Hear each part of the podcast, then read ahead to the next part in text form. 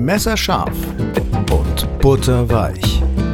Ein Podcast mit Martina Brandl. Ich hasse die Deutsche Post. Und ich sage das nicht im Affekt. Das ist eine langsitzende, lange schwelende und über viele Jahrzehnte gewachsene Geschichte des Hasses. Schon vor 20 Jahren habe ich die Deutsche Post gehasst weil man ewig anstehen musste und die Postbeamten so wahnsinnig unfreundlich waren. In Berlin waren die Schlangen vor der Postfiliale manchmal so lange, dass sie irgendwann an die Mauer stießen. Pakete wurden grundsätzlich niemals zugestellt. Der fiese Briefträger warf hohnlachend eine Benachrichtigung ein, auf der stand Ihre Zustellung kann abgeholt werden, aber nicht vor übernächsten Donnerstag zwischen 6 und 6.30 Uhr. Dann musste man dreimal sieben U-Bahn und neun Busstationen zum Zustellzentrum in JWD fahren und sich da in die Schlange stellen, die mindestens dreimal um den Flughafen Tegel reichte. Aber das, Freunde, das waren die guten Zeiten. Heute hat die Post sich aufgeteilt wie eine vielköpfige Hydra mit mehreren Firmen und unüberschaubaren Strukturen, Gebühren und Namen. Und bitte seht mir nach, wenn ich in diesem Podcast alles durcheinander bringe, denn ich bin am Ende mit den Nerven. Ich blick nicht mehr durch. DHL, DPD, DPDHL, das klingt alles nach den Drogen, die ich unbedingt brauche, nachdem ich heute zweieinhalb Stunden damit verbracht habe, mir ein Postfach einzurichten. Aber fangen wir von vorne an.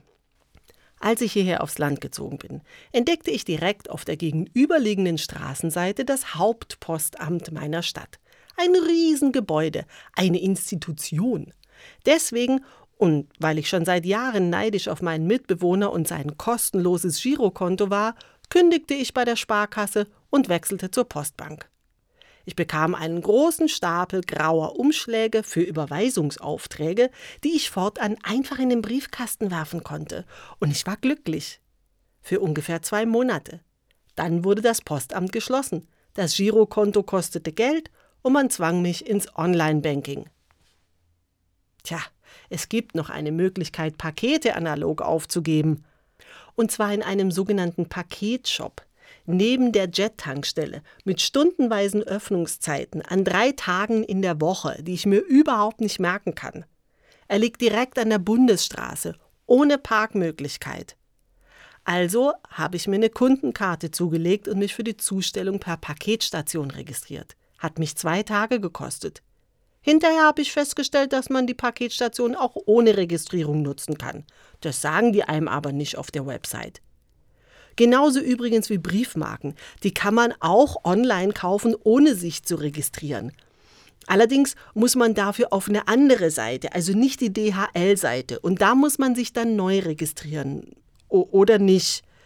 Also wenn man Briefmarke online kaufen eingibt, dann knallen die einem ein Registrierungsformular vor den Latz. Und erst nachdem man daran scheitert, weil man fünfmal hintereinander das eben erstellte Passwort eingibt und der sagt, er akzeptiert es nicht, kommt man dann durch stundenlanges Rumklicken auf einen Button, wo drauf steht, ohne Registrierung kaufen. Toll! Danke, Deutsche Post, für ein neues Verb, das ich jetzt immer verwenden kann, wenn mich jemand fragt, was zum Geier ich eigentlich den ganzen Tag tue.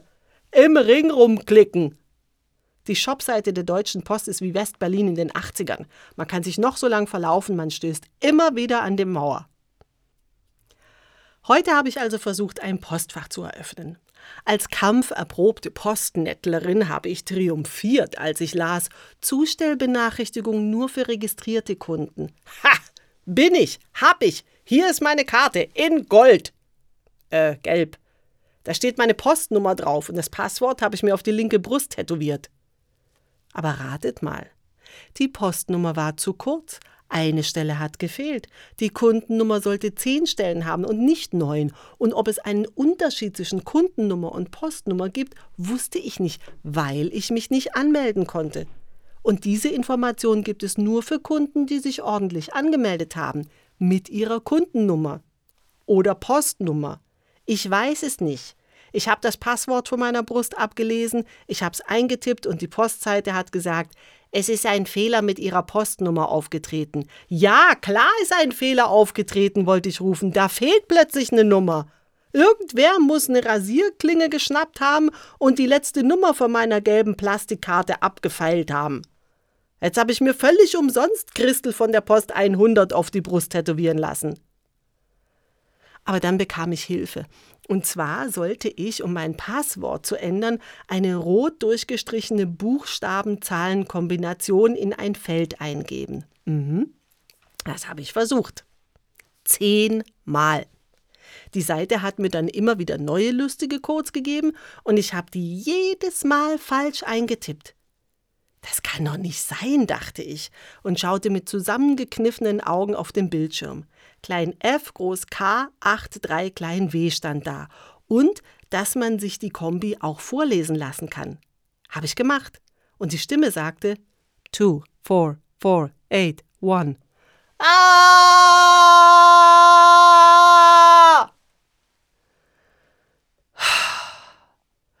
Noch lange Zeit später habe ich hunderte, was sage ich, tausende Male meinen Namen, die Adresse, den Brustumfang und die Telefonnummer eingegeben.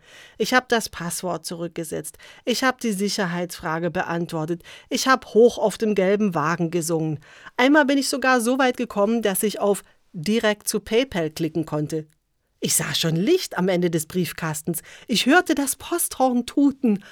Und dann sah ich den roten Balken mit der Schrift Ups, es ist ein Fehler aufgetreten. Diese Seite reagiert nicht oder sie existiert nicht mehr. Tja, und so ist es auch mit der Deutschen Post. Sie existiert nicht mehr. Es gibt zwar noch Menschen, die mir Päckchen bringen, aber pff, wer weiß, wie lange noch. In der Zukunft werden selbstfahrende Transporter Pakete ausliefern und ich habe Angst vor dem Tag, wo so ein rollender Roboter vor meiner Haustür steht und die Klappe öffnet sich erst, wenn ich meine persönliche Glücksmelodie singe. Das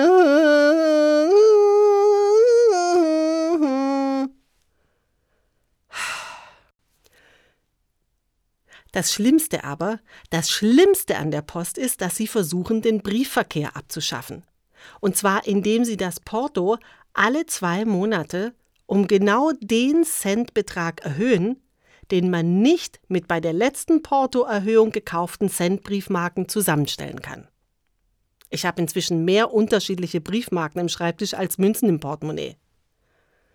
Wenn ich mal in die Altersarmut rutsche und alle sagen werden, ja, das war Corona damals, die einkommenlosen Jahre 2019 bis 25, dann ruft es bitte, falls ich nicht mehr für mich sprechen kann, sondern nur noch Buchstaben und Zahlenkombinationen vor mich hinbrabble, ruft es laut aus.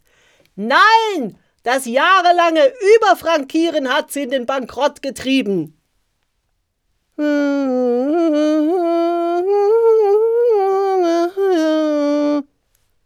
Aus Rache habe ich heute sieben Postkarten an weit entfernte Freunde geschrieben und ich finde, das solltet ihr auch tun. Schreibt mal wieder einen Brief oder eine Karte und wenn ihr keine passende Marke habt, frankiert über. Lasst alle Fünfe gerade sein. Gebt der Posten Trinkgeld. Frei nach Michelle Obama, if they go low, we go high. Und wenn ihr der Post die Kohle nicht gönnt, auch gut, gebt sie mir. Besucht mich mal auf Patreon. Ich habe noch wenige Plätze frei in den Preisklassen 3, 5 und 10 Euro im Monat. Ich liefere frei Haus und ihr könnt selbst das Porto bestimmen. Bis nächste Woche, esst Cookies und bleibt stark. Euer Lockdown Girl.